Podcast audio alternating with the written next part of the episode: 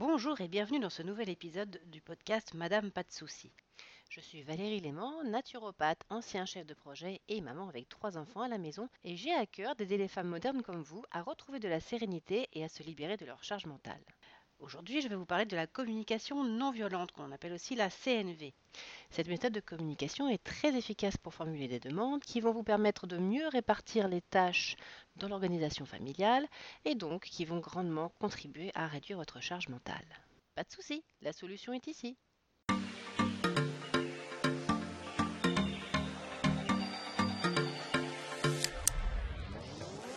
Avant de démarrer, pour être prévenu de la sortie de mes prochains podcasts et articles, inscrivez-vous à ma newsletter sur le blog Madame Pas de Soucis ou inscrivez-vous au groupe Facebook Libérez-vous de votre charge mentale avec Madame Pas de Soucis. Alors, vous avez du mal à faire passer certains messages à votre conjoint? Notamment, est-ce que vous aimeriez bien lui faire comprendre que vous aimeriez bien qu'il fasse plus de choses à la maison? Parce que vous gérez énormément de choses et votre charge mentale est très lourde. Peut-être que la communication est très compliquée entre vous, voire tendue? Alors vous devriez essayer d'utiliser la CNV, la communication non violente. La CNV, donc, c'est à mon sens un des meilleurs moyens de faire passer un message à quelqu'un. Enfin, du moins si on a vraiment envie que l'autre entende le message et que l'autre donc agisse avec vous dans une démarche gagnant-gagnant. Car souvent, bah, on est empêtré dans des émotions confuses et on ne dit pas ce qu'on voudrait vraiment dire, ou alors on le dit mal. Pour un peu que l'autre ne soit pas tout à fait dans un état d'esprit serein et ouvert au moment où on lui parle, le moindre mot de travers peut faire partir la discussion en cacahuète. Il y a une phrase de Bernard Werber, qui est un de mes auteurs préférés, que je dis souvent parce qu'elle est vraiment très parlante. Entre ce que je pense, ce que je veux dire, ce que je crois dire, ce que je dis, ce que vous voulez entendre, ce que vous entendez, ce que vous croyez comprendre, ce que vous voulez comprendre et ce que vous comprenez, il y a au moins neuf possibilités de ne pas se comprendre. L'origine de la communication non violente. Ah, cette CNV, qu'on appelle aussi parfois la communication bienveillante, une autre formulation peut-être plus entendable pour certaines personnes. Donc la CNV a été mise au point dans les années 70 par Marshall B. Rosenberg, qui était docteur en psychologie. Rosenberg était aussi élève et collaborateur de Carl Rogers, le père de la psychothérapie par la relation d'aide. Et ça, ça se ressent dans son approche. Marshall Rosenberg décrit la communication non violente en détail dans son ouvrage Les mots sont des fenêtres ou bien sont des murs. Et ça, c'est le livre de référence sur le sujet. Pour en savoir plus sur ce sujet ensuite, je vous invite vraiment à, le lire en détail. La CNV, donc, s'appuie dans son principe fondateur sur les valeurs de paix et de bienveillance de Gandhi. L'objectif, c'est de communiquer sans nuire à l'autre ni le blesser. Enfin, le fait de communiquer, c'est l'objectif initial de cette méthode, ok? Mais ce n'est pas que ça. La CNV, c'est aussi un extraordinaire outil de développement personnel et un fantastique moyen pour résoudre les problèmes de répartition des tâches. Et ça, ça va grandement vous aider à diminuer votre charge mentale. Dans quel contexte la communication non violente peut-elle servir? Alors la CNV, c'est une méthode de communication que moi j'ai apprise lors d'une formation organisée pour tous les bénévoles de l'association de danse à laquelle je consacrais du temps il y a quelques années. J'en ai tout de suite vu l'intérêt et la puissance. Je m'en sers aujourd'hui toujours beaucoup dans mon couple, mais il y a quelques années, je m'en servais aussi beaucoup dans mon travail quand j'étais chef de projet. Comme je n'avais pas de lien hiérarchique avec les personnes dont je coordonnais les actions, pour que les choses soient faites en temps et en heure, il fallait que je motive les membres de l'équipe. Il fallait que ces personnes aient envie de se mobiliser pour réaliser les actions dont j'avais besoin pour la réussite du projet dont j'avais la charge. Cette méthode s'appuie sur l'empathie, dont tout être humain est normalement forcément pourvu, enfin au moins un minimum. Cela marche extrêmement bien et ça peut donc s'appliquer dans tous les contextes où le relationnel est compliqué. Enfin, sauf peut-être si vous avez en face de vous quelqu'un qui a un trouble du psychisme, comme un pervers narcissique. Là, bon. Dans tous les autres cas, si ça, c'est pas un outil de choix à utiliser quand à la maison c'est tendu parce que le conjoint ne fait rien, enfin ne fait rien entre guillemets, on en reparle juste après, eh ben je m'y connais pas. Avec ça, vous allez largement réduire votre charge mentale. Comment ça marche alors? Le principe de la CNV est simple. Quand quelque chose ne va pas et qu'on a quelque chose à dire, on a deux possibilités. Soit on lâche les mots comme ils viennent, sous l'emprise de l'émotion, et bah, ça va souvent sortir sous la forme de reproches et d'accusations. Dans ce cas, on fait le chacal. Enfin, c'est l'animal qu'a choisi Rosenberg pour illustrer ce mode de fonctionnement. Quand on fait le chacal, donc, sur le moment, ça fait du bien, car on, lâche quelque chose de pesant. Mais ça peut entraîner une dispute importante et parfois envenimer un conflit larvé qui fait ressortir des vieux dossiers. Je sais pas si ça vous rappelle quelque chose? Finalement, c'est souvent pire après qu'avant. Deuxième possibilité, on peut aussi prendre plutôt de la hauteur, comme la girafe, le deuxième animal fétiche de Rosenberg. Et on travaille la formulation pour que le message correctement passé amène à une solution constructive, à un passage à l'action qui répond au vrai problème qui est le vôtre. Au hasard, le partage des tâches et votre charge mentale qui vous épuise. Le fait de faire vibrer la fibre empathique de votre interlocuteur va de facto désamorcer son éventuelle agressivité et interpeller sa compassion, donc euh, dénouer les conflits. Évidemment, quand on applique la CNV, on fait la girafe, pas le chacal, vous l'avez compris. Ok pour faire la girafe? Super. Voilà donc les quatre étapes de la CNV, les quatre choses à faire pour qu'à la fin de ces quatre temps, vous puissiez formuler la phrase non violente que votre interlocuteur va pouvoir entendre et prendre en compte une manière en fait positive d'exprimer des besoins fondamentaux et de formuler une demande claire. C'est donc un super outil pour toutes les personnes qui ont besoin d'améliorer leur assertivité dans la non-violence et donc l'idéal pour demander en douceur à ce que certaines choses soient faites et réduire d'autant votre charge mentale. Étape 1 donc, observer les faits. Le principe, c'est donc tout d'abord de vous pencher sur la situation qui ne va pas et dont vous voulez parler. Ce sera l'introduction de votre discussion tout à l'heure. Là, pour décrire le problème, il faut regarder les faits réel et concret, chiffré et mesuré si possible. Et pour ça, il y a deux règles. Pas de tu qui tue. Hmm. Efforcez-vous de tourner votre phrase pour parler de ce qui a été fait ou pas fait, sans mettre le mot tu dans la phrase. Mettre un tu, donc euh, le pronom, risquerait de transformer vite fait votre tentative de communication en une accusation directe. Parfois, on ne peut pas faire autrement. Mais dans ce cas-là, il faut vraiment faire attention à ce que le reste de la phrase soit factuel, non pas tendancieux ou matière à interprétation. Deuxième règle, pas d'approximation ou de généralisation. Pas de mots comme toujours ou jamais. On évite aussi les termes flous comme trop ou pas assez, parce que c'est pas assez précis. On ne doit rien pouvoir y redire. Enfin bon, si c'est vrai bien sûr, il hein, ne faut pas raconter un bobard. L'interlocuteur ne pourra alors pas esquiver en disant Mais c'est pas vrai, regarde hier, et là, contre-exemple. Alors, Prenons quelques exemples pour illustrer tout ça. Exemple 1. Au lieu de tu travailles trop, tu n'es jamais à la maison le soir, en faisant la girafe, vous préférerez quelque chose comme cette semaine, tu es rentré tous les soirs après 21h. Vous voyez la différence? Bon, après, il y a une astuce que vous pouvez utiliser. Hein. C'est d'utiliser des phrases comme je crois que ou j'ai l'impression que. C'est votre vision des choses. Ce n'est donc pas une attaque. Deuxième exemple, au lieu de tu ne fais jamais la lessive, vous préférerez quelque chose comme Depuis six mois qu'on a emménagé ensemble, je ne crois pas t'avoir vu une seule fois vider le bac à linge pour faire une lessive. Ok, vous avez compris? Maintenant c'est à vous.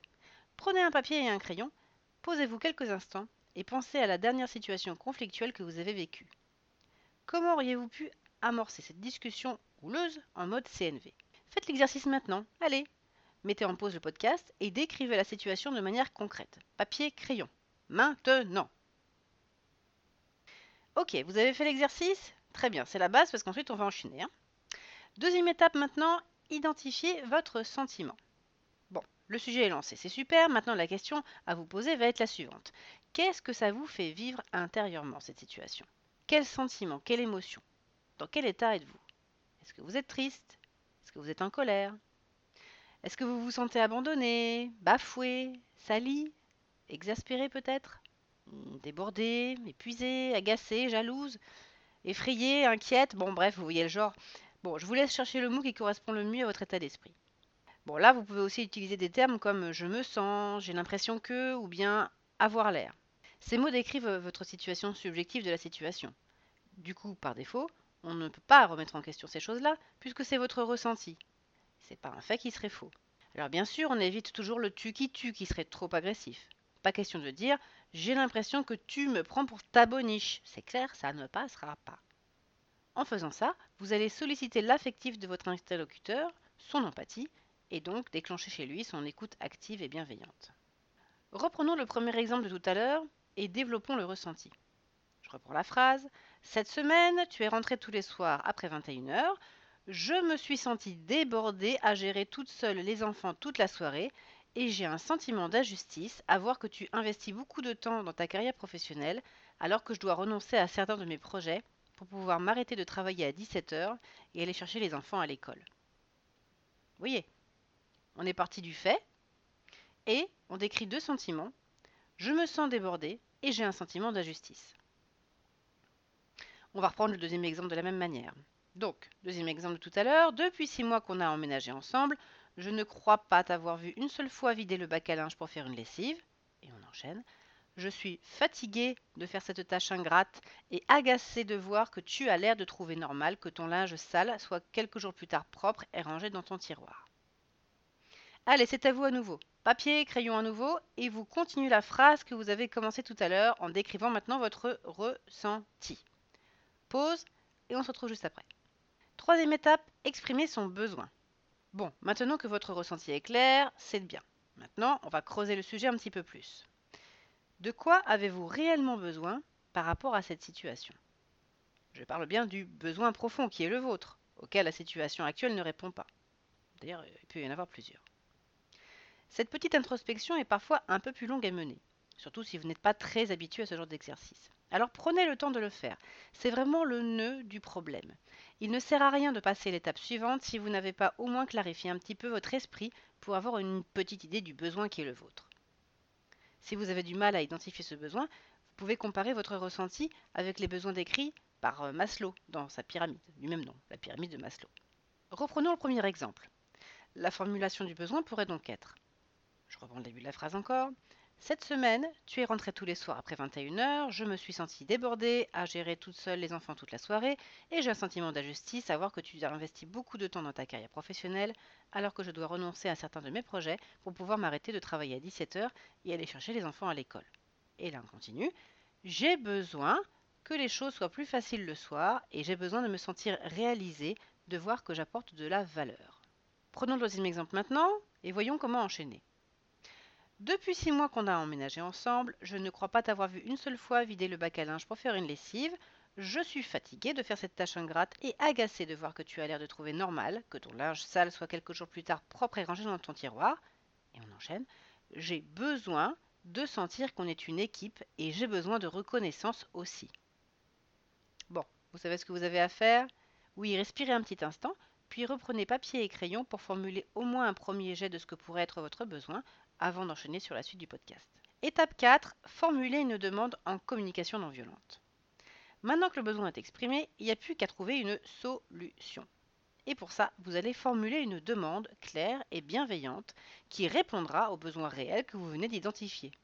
Vous voyez pourquoi c'est important de prendre le temps à l'étape d'avant. Cette demande sera d'autant mieux perçue que vous avez précédemment bien exprimé vos besoins de manière respectueuse.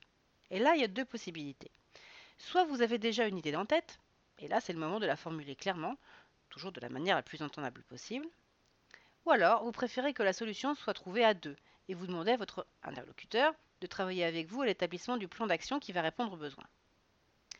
Je reprends mes exemples. Pour boucler la boucle sur l'exemple 1, la phrase complète avec la formulation de la demande à la, fin, voilà ce que ça pourrait être. Cette semaine, tu es rentré tous les soirs après 21h, je me suis sentie débordée à gérer toute seule les enfants toute la soirée et j'ai un sentiment d'injustice à voir que tu investis beaucoup de temps dans ta carrière professionnelle alors que je dois renoncer à certains de mes projets pour pouvoir m'arrêter de travailler à 17h et aller chercher les enfants à l'école. J'ai besoin que les choses soient plus faciles le soir et j'ai besoin de me sentir réalisée, de voir que j'apporte de la valeur. Et là on enchaîne. Pourrait-on voir ensemble comment organiser les choses différemment, quitte à faire appel à une nounou certains jours? Pour que ce soit moins le marathon le soir et pour que je puisse m'épanouir moi aussi dans mon travail en acceptant la mission que ma responsable m'a proposée, qui nécessite que je puisse faire des réunions qui se terminent à 18h ou que je me reconnecte le soir pour boucler certaines choses. Parce que là, le soir, je suis tellement fatiguée d'avoir géré toute la soirée les enfants que là, je suis pas en état de me reconnecter pour travailler le soir. Dans la formulation de cette demande, la porte est ouverte à plusieurs solutions.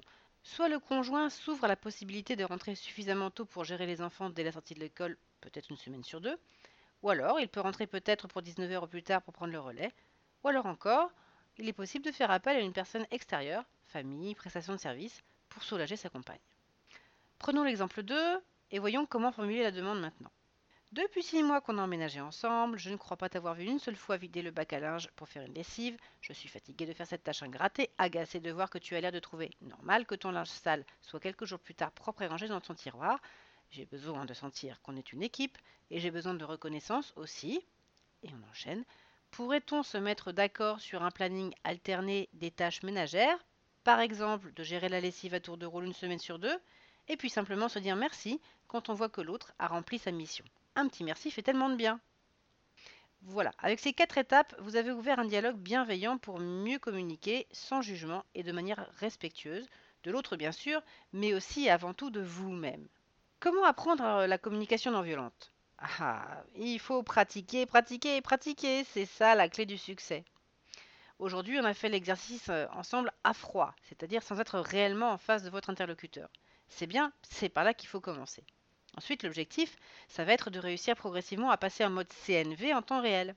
Vous n'allez probablement pas y arriver tout de suite, je vous le cache pas. Surtout si ça fait des années que vous portez votre charge mentale à bras le corps en vous disant que vous préférez faire les choses vous-même plutôt que d'avoir la sensation que vous devez aller au conflit pour exprimer une demande sur un sujet du quotidien.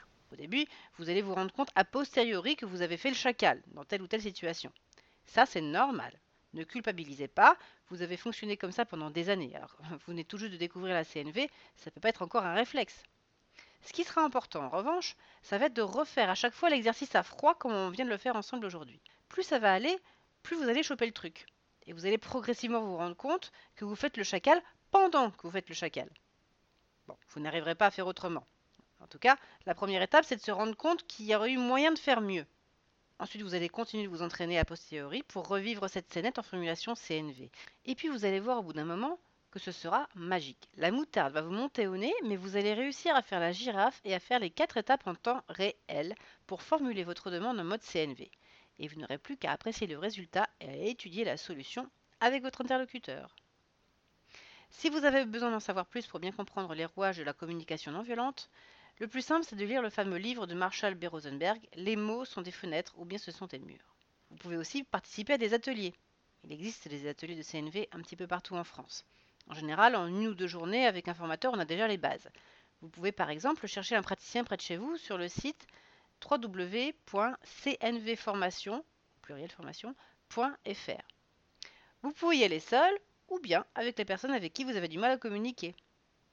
Après, peut-être aussi qu'un psychologue de couple, peut-être, euh, pourrait vous accompagner à la fois en psychothérapie et en CNV à chercher à côté de chez vous. Mon petit conseil en plus contre la charge mentale. Si vous avez du mal à faire la girafe et à réaliser les quatre étapes de communication non violente, il est possible que c'est parce que vous êtes tout simplement encore sous le coup des émotions et du stress en particulier. Pour réguler tout ça, je vous invite à pratiquer la technique du soupir pour retrouver un petit peu de sérénité. Sinon, vous n'allez jamais réussir à redescendre dans votre intériorité pour faire la petite introspection de la CNV. Cette technique du soupir, je vous la présente et je vous l'enseigne dans la vidéo de ma page YouTube. Vous en avez ras-le-bol, apprenez à soupirer. Je vous invite à la regarder pour plus de détails. Et puis, si vous avez régulièrement du mal à passer au-dessus de l'aspect émotionnel des situations, je vous invite à découvrir sur mon blog www.madamepadesoucis.fr avec un tiret entre madame pas de et soucis. Donc je vous invite à lire sur mon blog l'article sur les différentes techniques naturelles qui permettent de gérer le stress. Ça pourrait vous aider à apaiser votre état émotionnel. Peut-être aussi que vous pouvez pratiquer de la méditation pleine conscience. Là encore, sur mon blog, j'ai rédigé un article sur ce sujet. Ou alors, si c'est l'aspect émotionnel qui vous déborde le plus souvent, l'utilisation de fleurs de bac pourrait peut-être vous aider. Je vous invite à vous reporter sur l'article de mon blog sur les fleurs de bac et la charge mentale. Pour terminer, si c'est la solution d'assertivité avec laquelle vous avez du mal et qui vous empêche de passer à l'action, il y a un livre que je vous conseille vraiment de lire, c'est Cessez d'être gentil, soyez vrai de Thomas Dansbourg. Cet épisode vous a plu? N'hésitez pas à laisser un petit commentaire sympathique. À bientôt